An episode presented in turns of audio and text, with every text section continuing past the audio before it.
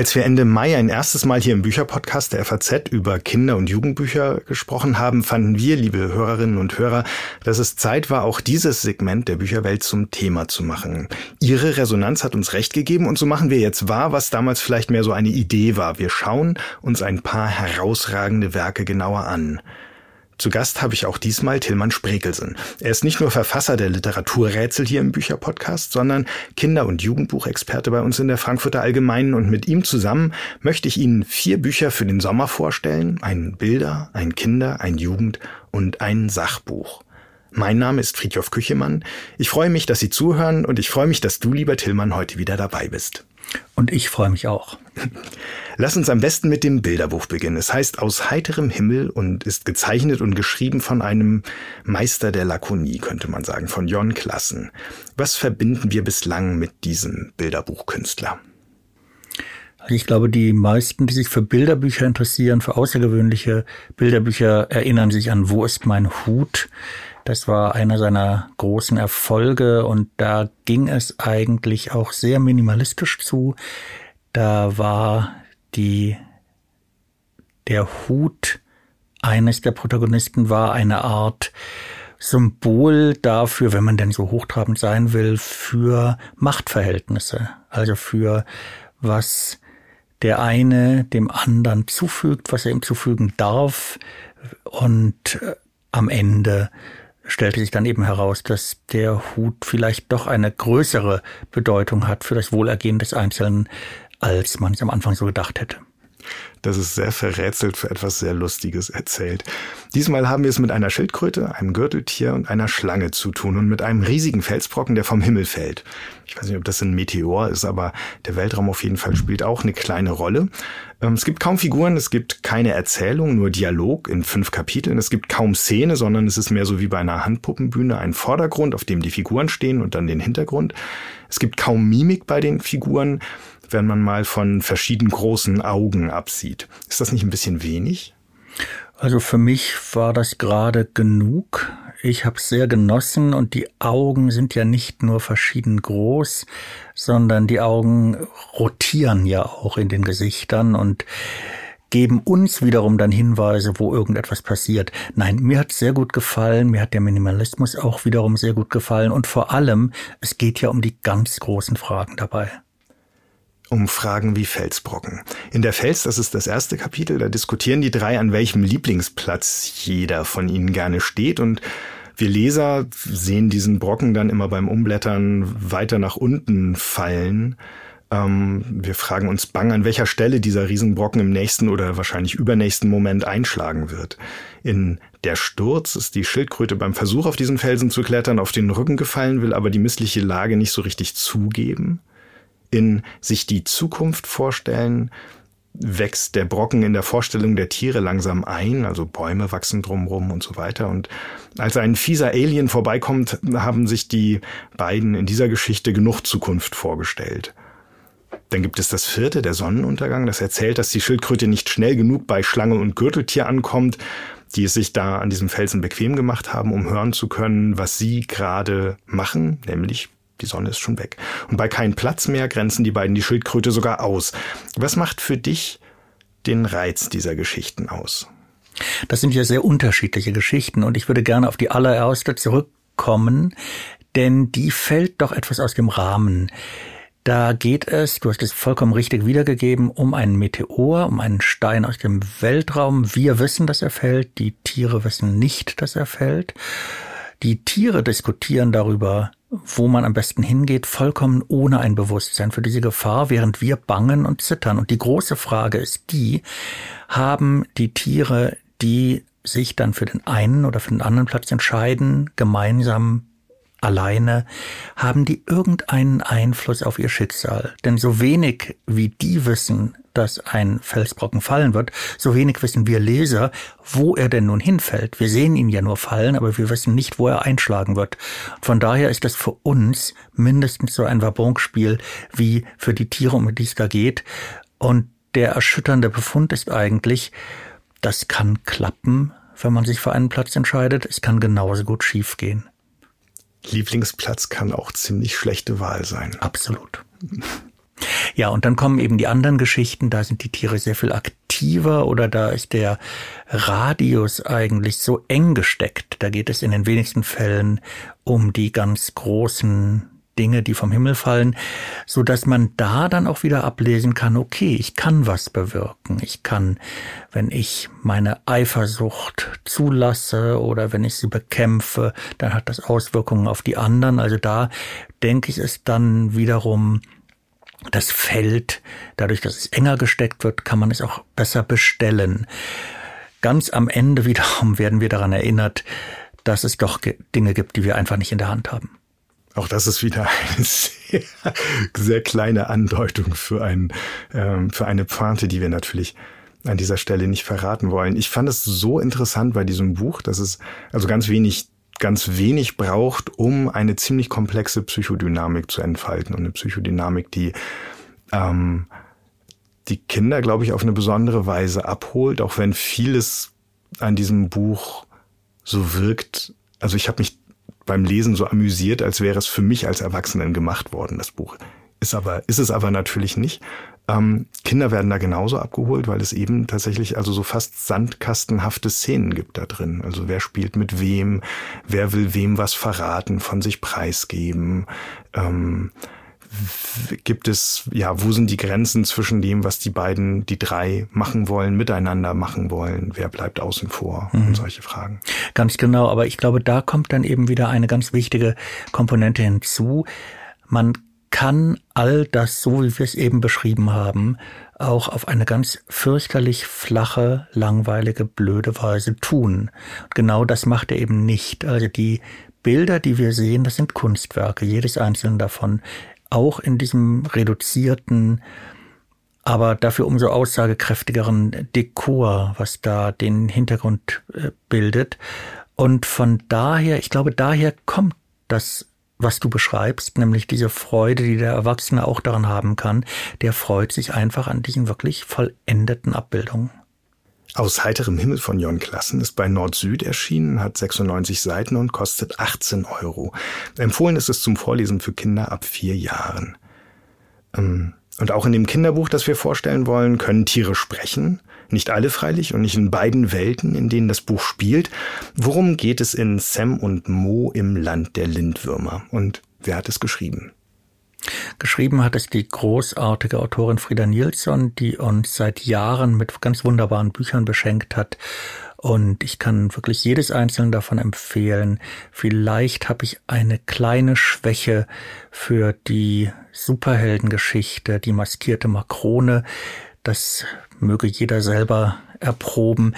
In diesem Buch nun geht es um zwei Brüder, Waisenkinder, die Eltern sind tot und sie werden aufgenommen von einer Frau, die sie erstmal hart für sich arbeiten lässt. Das Ganze atmet so ein bisschen die Atmosphäre eines Charles Dickens Romans im späten 19. Jahrhundert. Und dann kommt irgendwann eine sprechende Ratte zu ihnen und will sie in ein wahres Wunderland holen, wo also alles genau umgekehrt ist wie im Moment. Sie müssen nicht arbeiten, sie müssen nicht hungern, sie müssen nicht frieren. Nein, sie werden in einem Schloss wohnen, mitten im Wald. Sie werden immer Fasanenbraten auf dem Tisch haben und dürfen den lieben langen Tag lang spielen. Und es ist kein Wunder, dass die beiden Kinder der Ratte folgen auf die Reise. Diese Reise führt vorbei an einem Friedhof, dann durch ein großes Erdloch und am anderen Ende dieses sehr, sehr langen Ganges kommen sie dann eben in dieses Wunderland, das Land der Lindwürmer, was etwas übertrieben ist, denn es ist nur ein einziger Lindwurm dort anzutreffen, der über alle oder die, es ist eine Lindwurmdame, sie herrscht über dieses Land und nimmt die Kinder liebevoll, wie es scheint, und sehr bereitwillig in ihr Schloss auf. Vor allem den jüngeren der beiden Brüder, die dort ankommen, Mo, nimmt sie sehr liebevoll auf. Sam bleibt so ein bisschen außen vor, wird auch geduldet, darf auch, kriegt auch neue Sammetklamotten und ähm, hat schnell den Verdacht, er darf dabei sein, aber eigentlich geht es um seinen Bruder und dieser Verdacht spitzt sich immer mehr zu. Was passiert in diesem Schloss?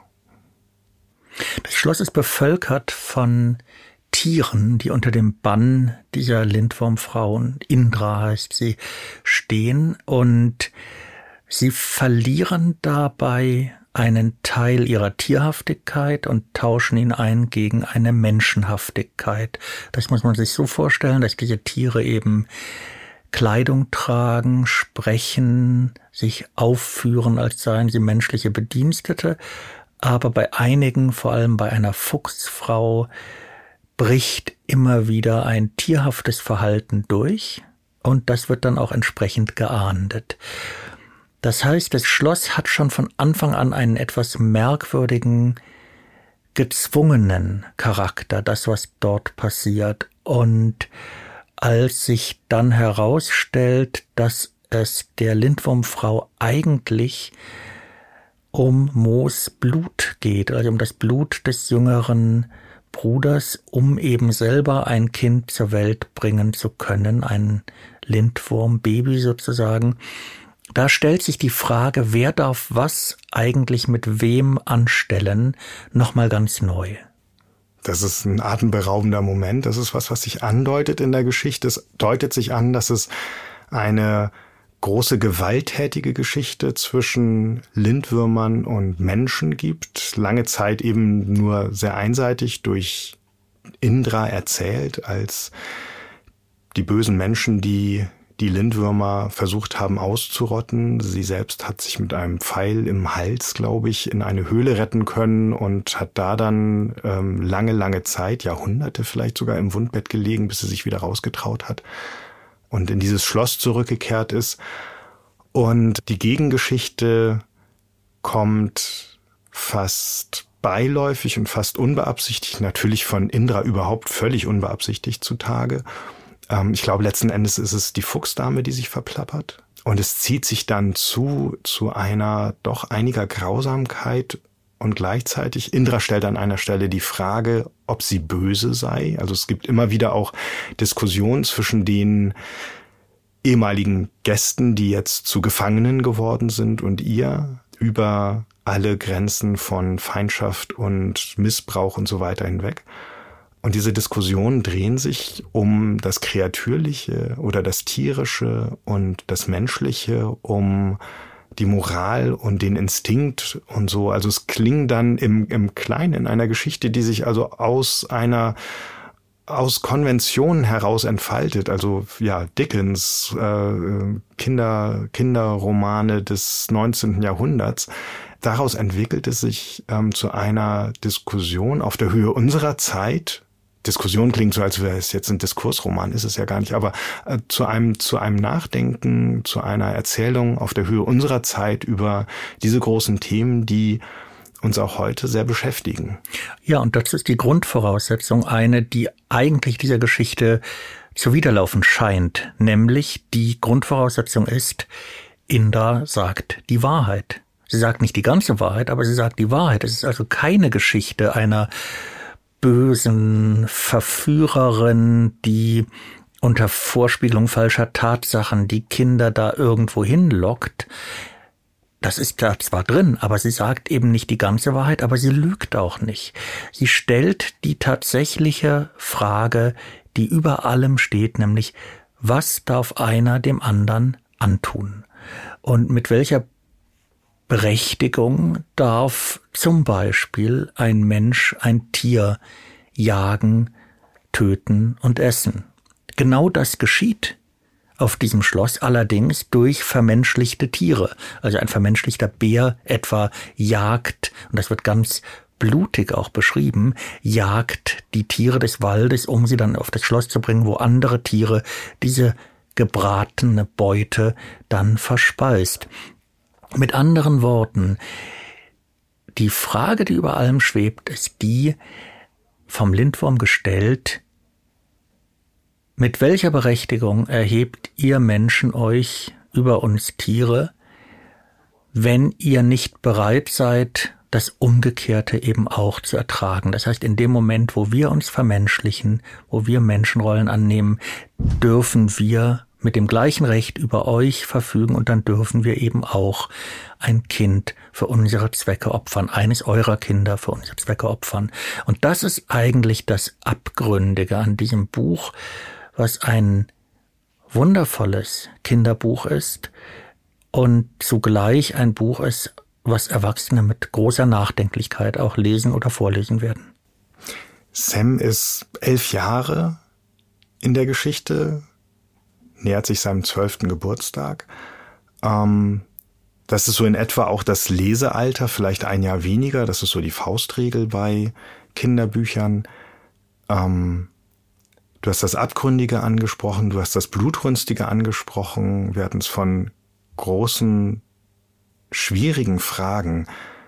Ist das nicht ein bisschen viel für Zehnjährige? Nein, es ist ja immer die Frage, wie wird sowas dargestellt? Und ich glaube, dass sehr wohl Zehnjährige damit sehr gut umgehen können. Da ist ja auch dieser Märchenton am Anfang, der einen doch hineingeleitet in das Buch ganz gut. Und es ist ja nicht so, dass da irgendwo eine grandiose Hoffnungslosigkeit etwa verbreitet würde, sondern es ist einfach so, dass Fragen angesprochen werden und auf eine sehr kindgerechte Art angesprochen werden, wie ich finde, die sich Kinder sehr wahrscheinlich ohnehin schon stellen oder viele Kinder stellen. Sam und Mo im Land der Lindwürmer von Frieda Nilsson wurde aus dem Schwedischen übersetzt von Friederike Buchinger. Das Buch hat 400 Seiten, kostet 22 Euro und ist wie gesagt für junge Leser von 10 Jahren an geeignet. Das Jugendbuch, das wir Ihnen vorstellen möchten, liebe Hörerinnen, liebe Hörer, stammt von Erin Entrada Kelly und heißt Die Nelsons greifen nach den Sternen. Im amerikanischen Original heißt es We Dream of Space mit dem Untertitel Family is a Complicated Galaxy. Die Familie ist eine komplizierte Galaxis also. Die Familie, um die es hier geht, besteht aus den Eltern, den Zwillingen Fitch und Bert und ihrem älteren Bruder Cash, der das letzte Schuljahr vor der Highschool wiederholen muss und jetzt mit ihnen zusammen in einem Jahrgang ist. Was macht ihr Leben so kompliziert? Tja, das ist keine einfache Frage, weil es doch viele Faktoren gibt, die da einwirken. Man könnte sagen, es ist natürlich kompliziert, wenn jemand die Schule ein Jahr wiederholen muss und dann ausgerechnet mit seinen Geschwistern in einer Klasse ist. Also wenn drei Kinder einer Familie im selben Jahrgang sind und dann ist eben auch noch ein so überfliegerhaftes Kind wie die kluge Bird dabei. Ich glaube aber nicht, dass das das wesentliche Problem ist, sondern ich glaube, es geht um etwas ganz anderes. Es geht in dieser Konstellation vor allem um die Eltern. Es geht um ein Elternpaar, was sich schlimm streitet, auch vor den Kindern streitet und was vor allem ein gewisses Desinteresse entwickelt hat an Formen und Ritualen des familiären Miteinanders. Das Symbol davon ist in diesem Buch der Esstisch. Das heißt, die Mahlzeiten werden nicht gemeinsam eingenommen an diesem Tisch, wie auch, wenn der Tisch die ganze Zeit belegt ist von Papieren, von Prospekten, von allem möglichen anderen. Es gibt dann immer wieder so kleine Konstellationen, etwa der Vater, der mit dem Ältesten zusammen dann Sport im Fernsehen guckt und dann wird alles vollgekrümelt im Wohnzimmer und der Fernseher ist belegt. Aber das sind sehr seltene Zweierkonstellationen. Ansonsten hat man das Gefühl, diese Familie, für die die Tochter Bird einmal ein Bild gefunden hat, nämlich von Zahnrädern, die ineinander greifen, diese Zahnräder, das sieht man dann auf einem zweiten Bild, bewegen sich voneinander weg und Zahnräder, die nicht ineinander greifen, das weiß man, die bewirken einfach überhaupt gar nichts, die bewirken auch keine Kraftübertragung. Und letztlich geht es um dieses Auseinanderdriften der Zahnräder. Es gibt noch so ein zweites Bild in dieser Geschichte, die abwechselnd aus der Perspektive der Kinder, also nicht mit der Stimme der Kinder, nicht als Ich-Erzähler, erzählt wird, sondern den, den Kindern folgend. Dieses Bild ist, glaube ich, stammt auch von Bird und vergleicht die Familie mit einem eigenen Sonnensystem und dann sagt sie, nee, passt nicht ganz, weil in einem Sonnensystem ja die Planeten alle ihre festen Umlaufbahnen haben.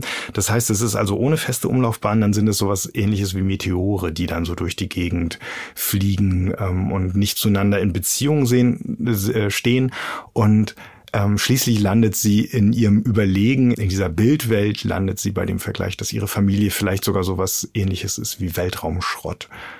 Ähm, das Ganze ist auch deshalb interessant, weil alle drei Kinder ja in der gleichen Klassenstufe am Ende der Middle School sind und bei derselben Naturwissenschaftenlehrerin, allerdings nicht in den gleichen Kursen, in denselben Kursen, das Thema Weltraum haben, Raumfahrt, nämlich Januar 1986 und Ende Januar 1986 ähm, startet von Cape Canaveral ein Space Shuttle, fliegt allerdings nur 38 Sekunden lang und ähm, explodiert dann. Das ist so die große Geschichte, die so ein bisschen im Hintergrund und die tatsächliche Begebenheit, die so ein bisschen im Hintergrund wirkt, die natürlich Motor ist für diese Geschichte, in der es immer wieder auch um Weltraummetaphern geht und die für Bird zum, kann man sagen, traumatischen Erlebnis, kann man schon sagen, zum traumatischen Erlebnis wird, weil Bird an dem Wettbewerb teilnimmt, mit einem Essay sich zu bewerben, um einen der wenigen Plätze in der Aula, von dem aus man dann mit den anderen Preisträgerinnen, Preisträgern zusammen live im Fernsehen den Start der Challenger sehen kann und eben dann auch das Ende der Challenger sehen muss.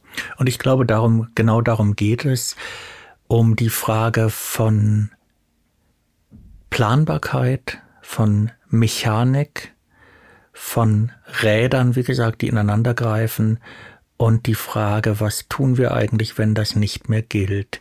Bird wird eingeführt als jemand, der am allerliebsten Dinge auseinander nimmt, auseinanderschraubt und anschließend auf dem Papier Gebrauchsanweisungen für diese Dinger anfertigt. Also auch Zeichnungen, wie funktioniert das Ganze mhm, eigentlich? Schemazeichnung. Schemazeichnung. Mhm. Sie geht den Dingen auf den Grund, sie geht den Dingen mechanisch auf den Grund und in ihr ist ganz tief verankert die Überzeugung, etwas, was ich auf dem Papier erklären kann, das kann ich auch bauen, das muss auch irgendwie funktionieren. Von daher ist der Moment, wo vor ihren Augen etwas explodiert, von dem sie fest geglaubt hatte, das muss jetzt so gehen. Das ist ein Moment, der sie in einer Weise erschüttert, wie sie weit darüber hinausgeht, wie man erschüttert wird, wenn man eben eine Katastrophe sieht, wenn man enttäuscht wird in seinen Bemühungen, sondern sie ist praktisch in allem, was sie angeht, in Frage gestellt. Und das Interessante ist dann eben, wie in diesem Roman die Kinder diejenigen sind, die sich dann zusammenfinden und daraufhin gucken, was ist eigentlich noch übrig. Nicht nur von dem, von unseren Überzeugungen, nicht nur von unseren Hoffnungen, sondern auch von dem, was mal eine Familie war. Und die Antwort ist nicht bequem für Erwachsene, auch nicht für erwachsene Leser, aber ist folgerichtig und stimmig. Und ich habe selten ein Jugendbuch in letzter Zeit gelesen, wo ich über klare Konsequenzen so zufrieden war wie hier. Und diesmal sind es Konsequenzen, die von Kindern ausgehen. Ja. Die nicht nur damit beginnen, dass Fitch und Cash, bei denen man auf jeweils eigene Art den Eindruck hat, die drehen sich mehr oder weniger nur um sich selbst, dass die beiden, die beiden Brüder, an der Schultür auf ihre Schwester warten, nachdem das passiert ist, weil sie ein Gefühl dafür haben, es ist ganz gut, da zu warten. Und ansonsten haben sie nur mal gewartet, wenn die Eltern das unter Gewaltandrohung von ihnen wollten und sind überhaupt nicht auf die Idee gekommen. Und die Kinder sind auf einmal auf eine Weise füreinander da, die vorher nur in ganz kleinen Nuancen angelegt ist, sehen einander auf eine Weise, die wirklich also bewegend ist, finde ich. Das klingt jetzt so pathetisch, das Buch ist überhaupt nicht pathetisch und die zum Schluss eine Mahlzeit zusammen einnehmen. Wir sprechen von Anfang Februar in Amerika in einer kalten Gegend, in der es zumindest kurz vorher noch Eis gegeben hat. Jemand ist ausgerutscht. Sie gehen trotzdem im Garten, in dem der sonst nur zum Rasenmähen genutzt wird, gehen sie zu dritt picknicken. Das ist ein fantastisches Schlussbild. Zu dritt eben ohne Eltern, überlegen kurz, ob sie sie dabei haben wollen und sagen dann diesmal nicht. Das ist genau der Punkt. Das sind eigentlich diese drei Komponenten, die zusammenkommen. Sie gehen zusammen essen, sie gehen in den Garten, verlassen also das Haus und drittens, sie tun das ohne die Eltern. Und das ist eben genau das Eindrucksvolle an diesem Buch. Wenn Kinder in dieser Situation eine solche Initiative ergreifen, dann müssen sie als allererstes erkennen, woher kommt eigentlich, woher kommt diese, dieses Zerbröseln der Familie.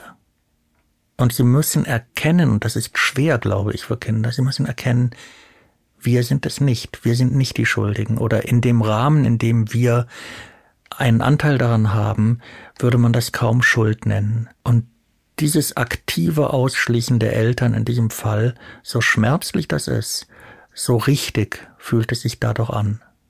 Die Nelsons greifen nach den Sternen von Irene Intrada Kelly, wurde aus dem amerikanischen Englisch übersetzt von Beate Schäfer, ist in der Reihe Hansa bei DTV erschienen und kostet 14 Euro für Leserinnen und Leser ab 12 Jahren. Als Sachbuch haben wir ein Buch ausgewählt, das vom Kleinen, nämlich vom Leben der jungen Mia aus zum Großen kommt. Was ist die Idee hinter Ich und die Welt von Mireia Trius? Die Idee ist im Grunde genommen recht simpel. Wir haben ein Mädchen, die erzählt uns von ihrem kleinen Umfeld, von ihrem überschaubaren Umfeld. Das ist die Situation mit der Familie, das ist die Wohnsituation, das ist die Schule, das ist die Frage, wie viel Hausaufgaben sie zu tun hat. Und dann als eigentlich spektakuläre Ausnahme ist dann irgendwann eine Reise von Berlin, dem Wohnsitz der Familie, nach Paris wird geschildert. Und zugleich wird jede einzelne dieser Stationen in Bezug gesetzt mit der großen Welt.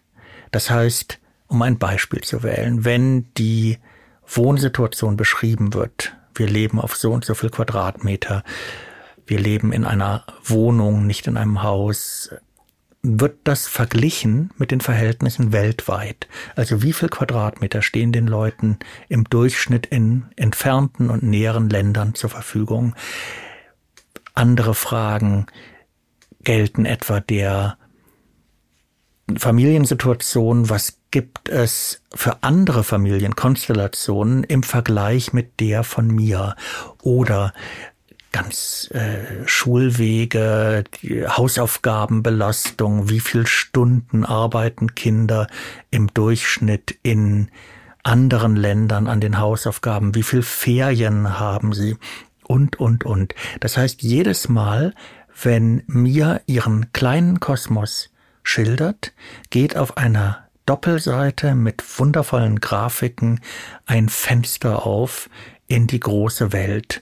Und das bedeutet, und Welt ist nicht übertrieben, glaube ich, es werden ganz entfernte Zusammenhänge hergestellt, Zusammenhänge mit ganz entfernten Ländern, Gegenständen, Dingen. Und das macht dieses Buch einfach so reich. Und es sind fantastische Infografiken, also diese Doppelseiten, auf die man dann nachher gerät, um sozusagen einzulösen, was Mia erstmal nur über sich sagt. Sie verortet sich dann jeweils auch auf diesen Doppelseiten.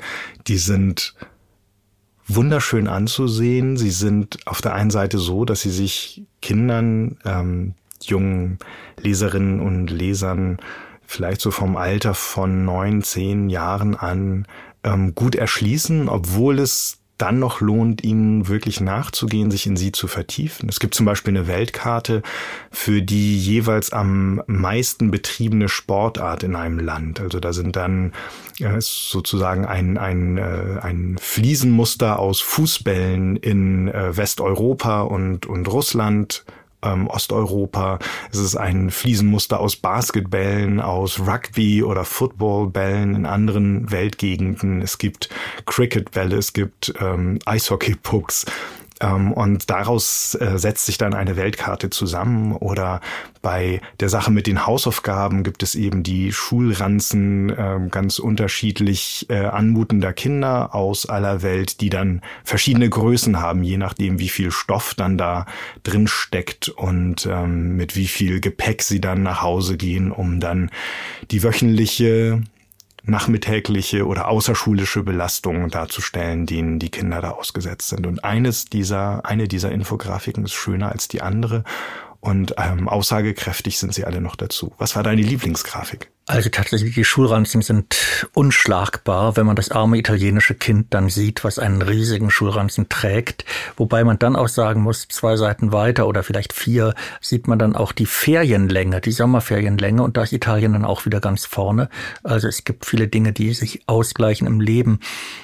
Natürlich sind diese Grafiken von unterschiedlichen Graden an Komplexheit oder auch an Verspieltheit. Es gibt auch ganz einfache Dinge, die ich aber nicht weniger erhellend finde. Zum Beispiel, was mir gar nicht klar war, es gibt eine Weltkarte mit den auf Länder bezogen den jeweils häufigsten Vornamen. Und wenn man sich das anguckt, dann merkt man doch, wie sehr eine europäische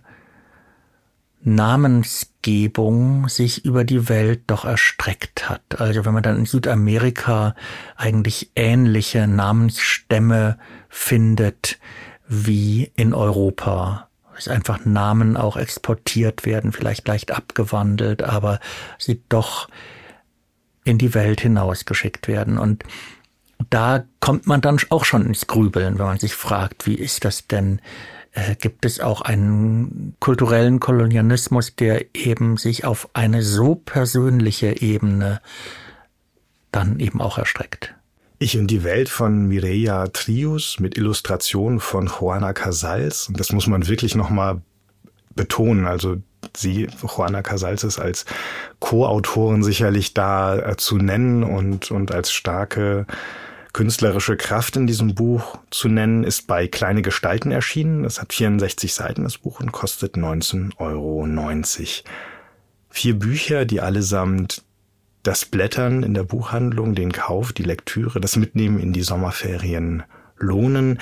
Lieber Tillmann Sprickelsen, vielen Dank für das Gespräch. Sehr gerne.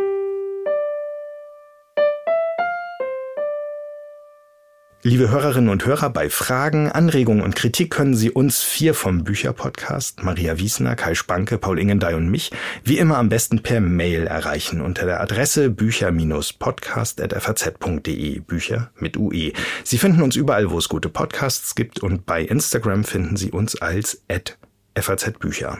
In einem Wort Bücher mit UE. In der kommenden Folge begrüßt Paul Ingendey sie wieder hier im Bücherpodcast. Dann wird er mit dem Schriftsteller Hans-Martin van den Brink über Bei Regen in einem Teich schwimmen von George Saunders sprechen. Ein Buch mit dem vielversprechenden Untertitel von den russischen Meistern lesen, schreiben und leben lernen. Und wer wollte das nicht? Für heute sagen wir vielen Dank, dass Sie dabei waren und bis dann.